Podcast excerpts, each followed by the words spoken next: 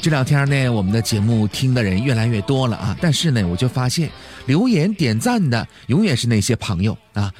这不那天嘛，我们办公室小斌就跟我说说哥，呃，我我觉得你你也应该这个吆喝吆喝，你你拉拉人气儿。哎，那我就说那那怎么吆喝呀？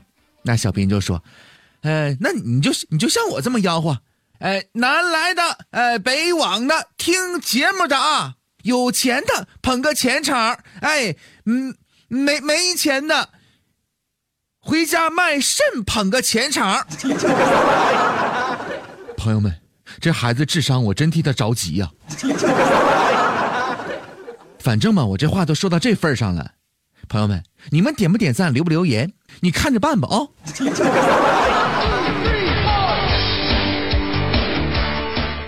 来说一说今天的节目的主题。很多朋友会发现呢，我们小时候吃的一些东西呢，现在再吃起来好像这个味道变化了很多，怎么吃都不是原来的味道了。哎，那么这个儿时熟悉的味道到底去哪儿了呢？今天我们来说一说牛奶。牛奶呢，我们都知道啊，是最好的蛋白质和钙的食物来源之一。比如说优质蛋白、磷，还有呢这个维生素 D 等等等等，都是非常优秀的这个营养。很多人非常怀念小时候喝奶的这个味道啊。那个时候喝到的牛奶呢，究竟是一种什么样的味道呢？过去的乳业模式啊，基本处于当地的牧场供给当地的市场，甚至呢有一些农村的家庭呢会饲养奶牛。所以呢，不同地区不同的奶牛在不同时间挤出的奶呢，味道是完全不一样的。比如我们在内蒙古和在北京喝到的牛奶呢，会有天壤之别。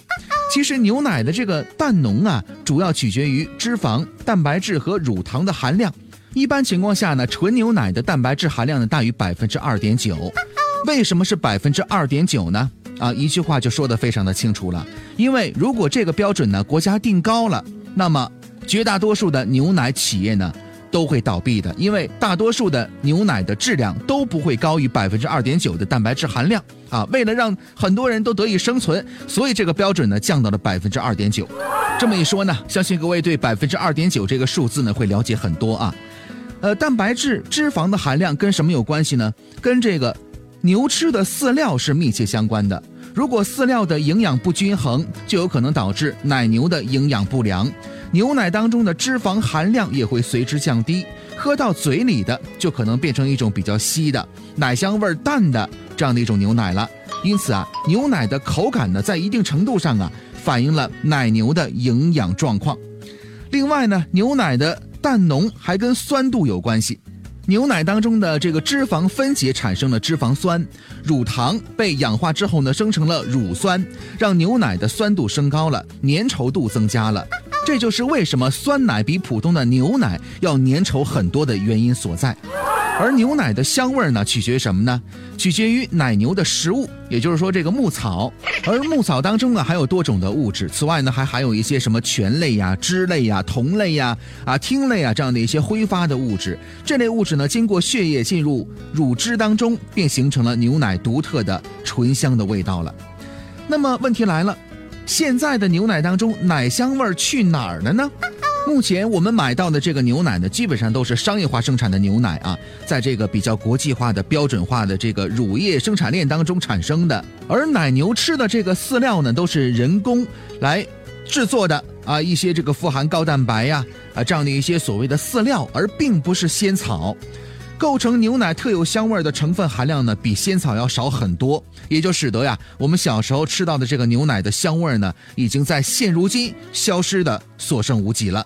再加上鲜奶在销售之前呢，也经过了一些处理，比如说，呃，杀菌呐、消毒等等等等，所以呢，它的这个味道呢，更进一步的被弱化了。提到牛奶，我们可以衍生出两个分话题，什么呢？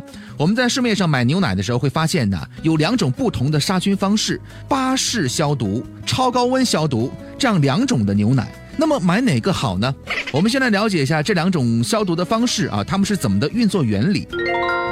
先来说一下这个巴氏消毒。巴氏消毒呢是在六十到七十度的这个温度之下消毒半个小时。那么这个牛奶的保质期呢在七天之内啊。这种消毒方式呢是没有办法来杀灭芽孢菌的，是什么呢？就是细菌的种子，但是却极大程度的保存了对身体有益的一些营养物质。再来看一下超高温消毒。那么这种消毒方式呢，是在一百三十度的高温之下消毒几秒钟。那么这种奶呢，保质期在四十五天左右。这种消毒方式呢，基本上把所有的微生物都给杀灭了，所以它的保质期呢会更长一些。我们在这里呢，也建议大家，如果有条件的话，可以喝这个巴氏杀菌的牛奶，因为这其中啊有益成分保留的会比较多一些，尽管它的保质期要短一些。由牛奶而引发的第二个衍生话题是什么呢？就是酸奶的问题。酸奶的奶源一定是牛奶当中最好的原料。因为如果不好的话，那个发酵的味道啊，肯定是不如意的。那么有人会说呀，在酸奶当中究竟有没有防腐剂呢？在这里可以肯定的告诉你，在纯酸奶的制品当中呢，是不含防腐剂的。因为防腐剂就意味着要抑制细菌，那么奶呢是没有办法发酵成为酸奶的。而我们的很多朋友喜欢喝那种带有果粒儿的或者果味儿的这样的酸奶制品。可以非常负责任的告诉你，它的营养成分呢，已经远远不及纯酸奶的营养成分了。而且，既然有果粒儿，就意味着其中啊可能会存在一些防腐剂。哎呀，说了这么多呢，也不知道大家有没有记住啊？反正我是不奢望我们办公室的小斌能记住了，他那智商啊，实在是有点着急呀。说那天他急冲冲的给我们办公室的这个保国叔打电话，就说：“那保国叔啊，出大事了。呃，昨天吧，我吃泡面。”我想让林哥帮我买袋榨菜，结果现在一天了他都没回来呀，怎么办呢？这个时候，保国叔慢悠悠的就说：“啊，你瞅你，就这么点事儿，有什么着急的啊？你自己下楼再买袋榨菜不就完了吗？” 朋友们，我是我是不是被忽略了？